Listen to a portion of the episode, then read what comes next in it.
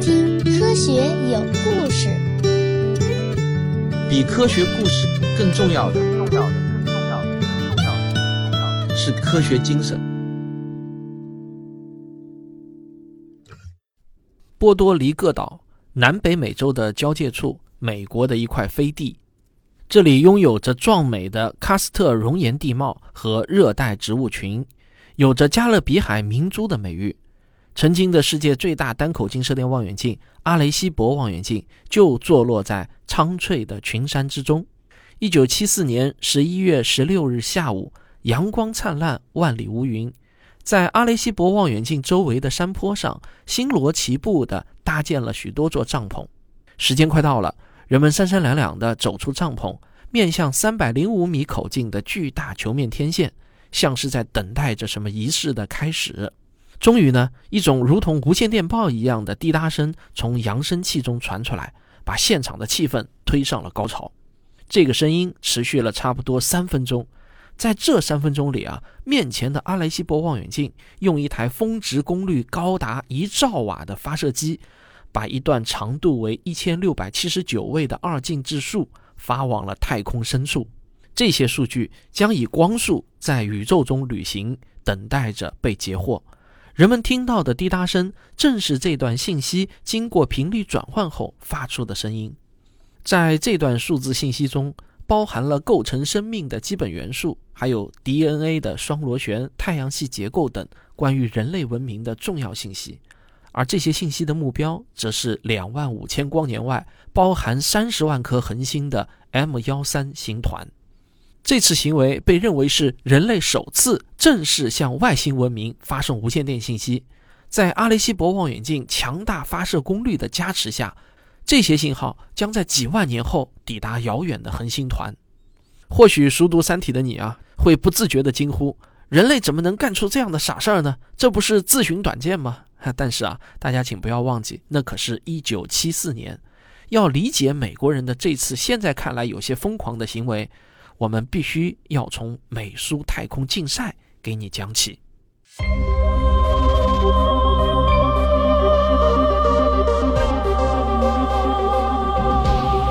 从阿雷西博到中国天眼，从西方到东方，请听我为您讲述那些地面天文台的故事。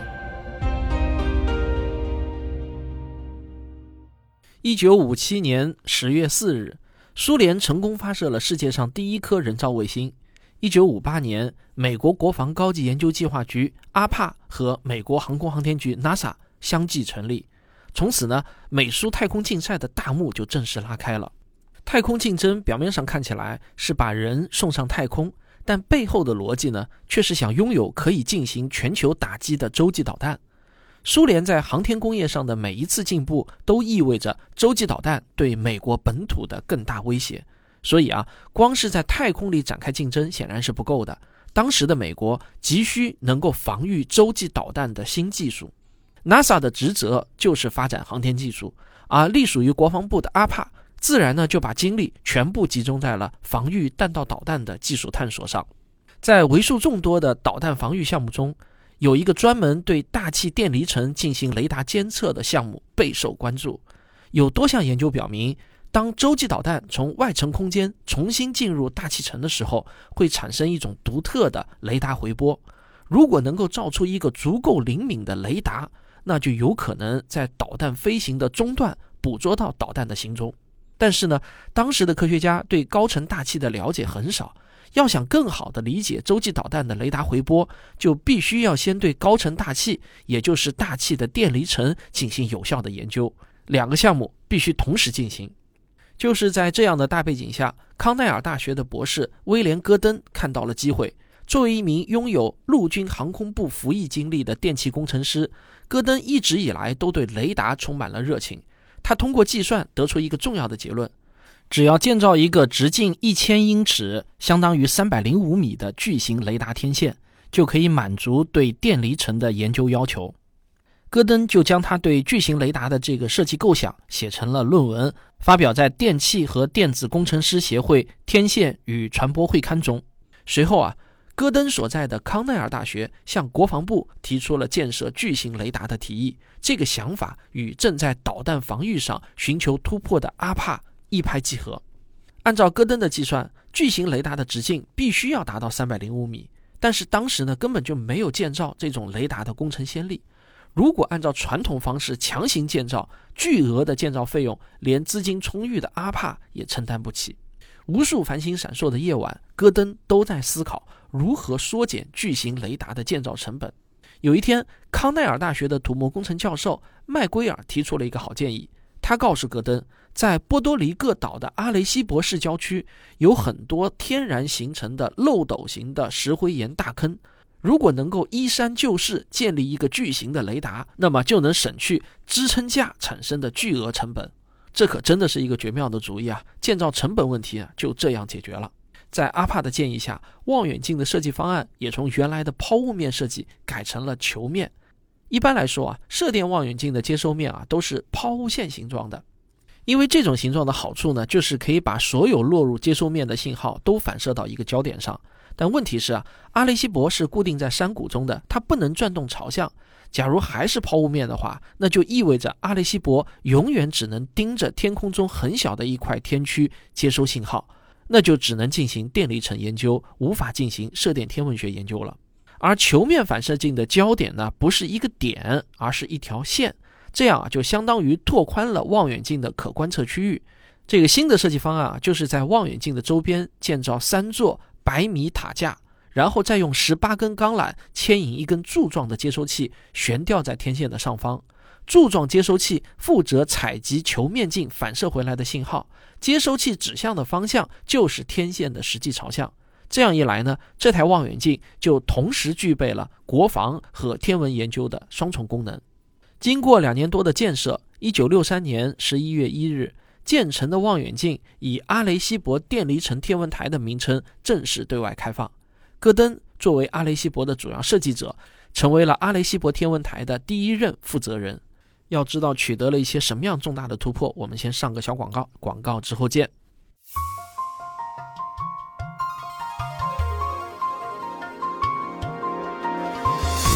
我的新书《植物的战斗》和旭东老师的新书《生命的战争》已经打包上市。各大网上书店有售，每一章都是一个新奇有趣的故事。我会从一个小小的细菌开始，给你讲到植物称霸全球的故事。阿雷西博开始运行还不到半年，就取得了重大突破。一直以来，人们认为水星早已被太阳强大的引力锁定，导致其自转和公转都是相同的八十八天。但是呢，在充分观察之后啊，阿雷西博天文台于一九六四年的四月七日得出结论：水星的自转周期并不是八十八天，实际上呢要短得多，是五十八点六四六天。水星并没有像月亮那样被潮汐力锁定，它每绕太阳公转两圈，自己就会自转三圈。随后啊，阿雷西博又将视线对准了金星，得到了金星的自转周期为二百四十三点一六天的精确数据。阿雷西博射电望远镜之所以能够完成这种高精度的行星自转观测研究，正是得益于它具备的大功率雷达波定向发射和接收能力。自转会让遥远行星接近和远离地球的两侧返回雷达波的时间出现一个微小的差异。就是这一点点微小差异，就可以计算出行星的精确自转周期。随后，阿雷西博没有停歇，他将视线投向了六千五百光年外的蟹状星云。早在一零五四年，中国古代的观星学家就在蟹状星云所在的位置观察到白天看见明亮的星星的天象。科学家们由此推测，蟹状星云很可能就是当年超新星爆炸留下的遗迹。那么，如何才能证明这个推测呢？爆炸后的超新星最终会坍缩成中子星吗？如果没有观测证据，这些推测就永远只能是推测。一九六八年十一月十日，在阿雷西博天文台工作的物理学家洛夫莱斯，通过分析阿雷西博望远镜的观测数据，在蟹状星云的中心位置发现了一个以三十三毫秒周期规律变化的脉冲信号。经过论证，这些信号的来源必然是一颗高速旋转着的中子星。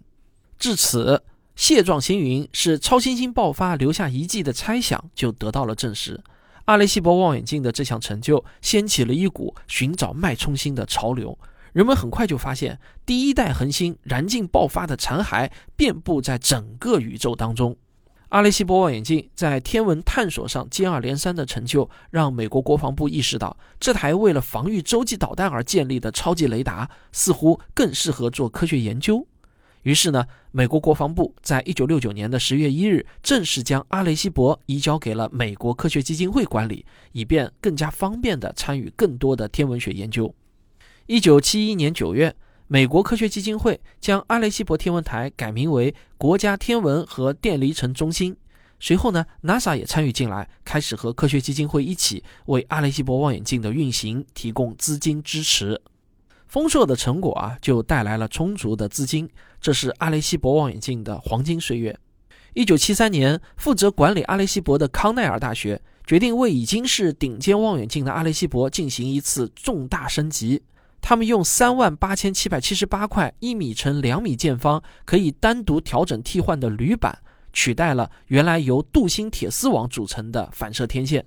这一改进呢，就把阿雷西博的雷达反射频率从原来的五百兆赫提高到了五千兆赫。在这台超级望远镜面前，科学家们的信心也是极度的膨胀。所有人都殷切期待着这台全球口径最大、设备最先进、听觉最灵敏的射电望远镜能开启射电天文学研究的新篇章。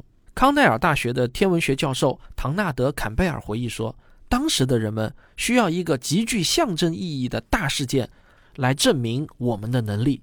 在众多升级庆典仪式的方案中，人们选择了向外星人发射无线电信息。”没有什么行动比向两万五千光年外的外星文明宣告地球文明的存在更能彰显我们的信心和能力了。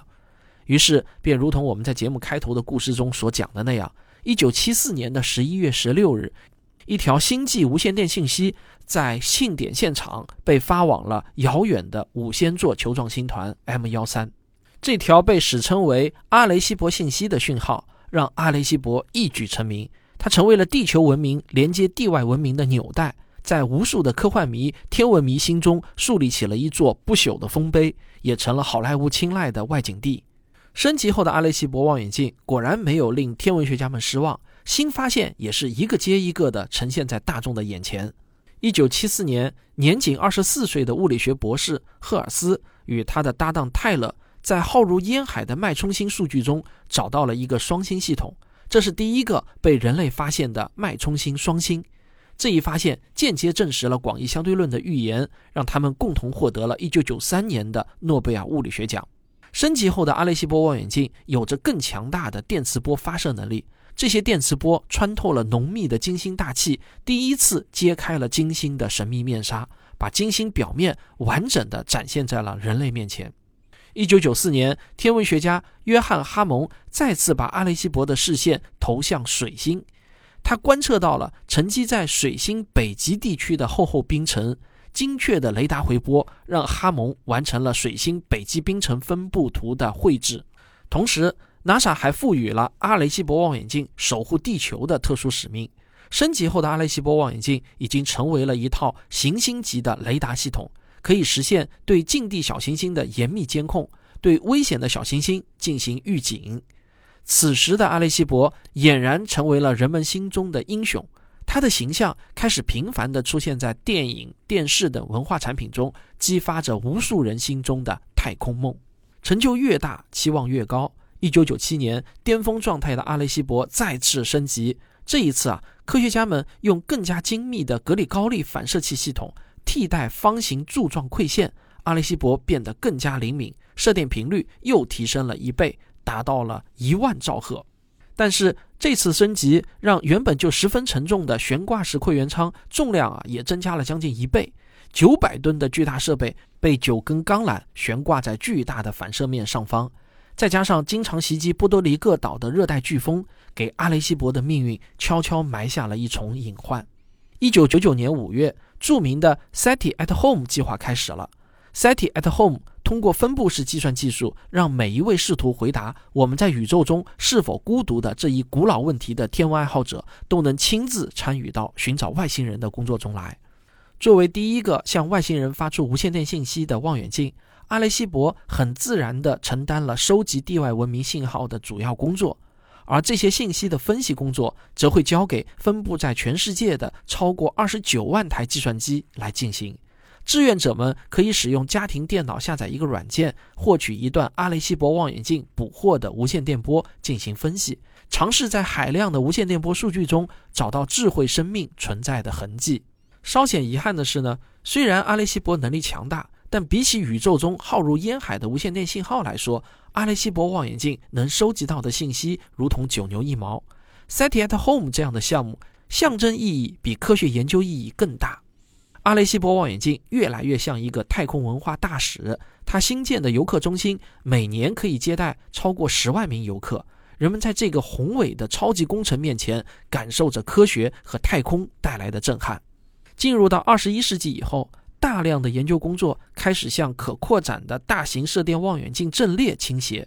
即便是天下第一的桂冠，也将被一个五百米口径、名叫 FAST 的新秀轻松摘走。可能大家都知道，这个 FAST 就是我们的中国天眼。不过，关于中国天眼的故事，我们放到后面再说。阿雷西博望远镜在科研方面不再具有不可替代的作用。NASA 和美国科学基金会为了推动更多新科技的探索，不得不削减阿雷西博的资金支持。缺金少银的阿雷西博只能是节衣缩食，艰难维持。二零零六年，美国科学基金会就宣布啊，如果再找不到其他的资助，阿雷西博天文台可能会被关闭。这个报告啊，就激起了一片的哗然。无数的学者、官员和媒体都表示，阿雷西博曾经代表全人类向宇宙发出过声音，阿雷西博不能倒下。啊，还有大量的天文爱好者联名请愿，为阿雷西博来争取资金。就这样，阿雷西博又续命了几年。但是到了二零一一年，美国科学基金会啊，终于是不堪重负，只能剥夺了康奈尔大学对阿雷西博天文台的管理权，取而代之的是波多黎各城市大学和斯坦福研究院组成的联合团体。这个团体的唯一优势呢，就是管理费更低，价格更便宜。资金危机让阿雷西博望远镜长期带病运行。二零一七年九月二十一日，飓风玛利亚的袭击导致望远镜反射面上的三十多块铝板受损。没有维修资金的阿雷西博就像是一位暮年的英雄，只能拖着病体，坚强地维持运行。但是，终有落幕的一天。二零二零年八月十日，又一次飓风来袭。这一次呢，悬挂着九百吨馈源舱的一条钢缆从锁结中连根拔出，钢缆像一根巨大的鞭子，从一百五十米高的高空抽下来，在球面天线上撕开了一条三十多米长的裂痕。突发的状况就让管理者不得不重新对阿雷西博望远镜的修复难度进行评估。工程团队仔细测定了剩余钢缆的应力分布，并且评估了维修的风险。评估的结论啊，令人难过。工程师们的结论是，剩余电缆的承重能力比预计的更弱。除了设法安全拆除以外，没有什么办法能在确保安全的前提下修复阿雷西博。到了二零二零年的十一月二十日，美国国家科学基金会就推文官宣，放弃修复阿雷西博，并对有风险的设备进行安全拆除。然而，就在这个时候啊，意外还是发生了。二零二零年十二月一日，工程团队还在制定拆除计划，但是剩余的钢缆已经不堪重负，在七点五十三分突然崩断，九百吨重的馈源舱犹如归根的成熟果实，从一百五十米的高度跌落到了与它对视五十七年的巨大镜面上。这位立下过赫赫战功的老英雄。就像一名刚烈的战士，选择了一种极其壮烈的方式，突然结束了自己的生命。在生命的最后一刻，他依然保持着年迈但坚挺的战斗姿势。虽然阿雷西博射电望远镜已经结束了生命，但他所积累的海量数据仍然是后人无比珍贵的财富。心有不舍，但不必遗憾。就在阿雷西博离开之前，五百米口径的中国天眼射电望远镜已经顺利地接替了阿雷西博的工作。地球文明依旧睁大着我们的眼睛，眺望着星辰大海。或许在未来，阿雷西博能在这块风水宝地上涅槃重生，我满怀希望，期待着。好，这就是本期的节目，我们下期再见。科学声音。本期节目的文稿呢，是由科学声音写作训练营的学员赵倩撰稿，董一强和我做的二稿和三稿的打磨。这几天啊，俄乌战争成了整个世界的新闻中心啊，我也不例外，非常的关注。说实话呢，我和平哥啊为此没少吵架。我呢是同情乌克兰的，他呢是同情俄罗斯的。我认为啊，俄罗斯入侵乌克兰是不义的，但是平哥呢就反问我，这个正义由谁来定义？我跟他说啊，这只是我的一个观点，代表的是我个人对一件事情的好恶，与谁来定义无关。我又不是上帝，可以来裁判谁对谁错。我只不过相当于一个陪审员，投了自己的一票而已。总之呢，这个话题吵起来啊是没完没了。我估计啊，我的听众中多半也是各有各的立场，也是没少跟人争论吧。啊，今天我不是想来谈俄乌战争啊，今天呢，其实我有一个重要的消息要告诉大家，我们科学声音啊又出了一个新的科普系列视频，叫做假象。这个系列节目呢，我们整整弄了有大半年啊，才终于完成了。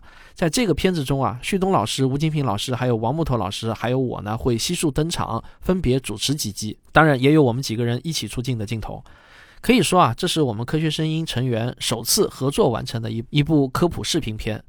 假象这个片子啊，讲的是人的感官认知中的各种假象，比如视觉假象啊、嗅觉假象啊、听觉假象、认知假象、自由意志假象等等，非常的有趣和好玩儿。有很多例子啊，我相信呢，一定会让你大吃一惊的。你现在呢，就可以在各大视频平台，比如西瓜啊、B 站啊、知乎啊、腾讯啊等，搜索“科学声音”啊，不是搜索“科学有故事”啊，是“科学声音”，你就能找到这个片子，免费观看了。好，听完这个节目，赶紧去看一下，肯定是不会后悔的。那就这样，咱们下期再见。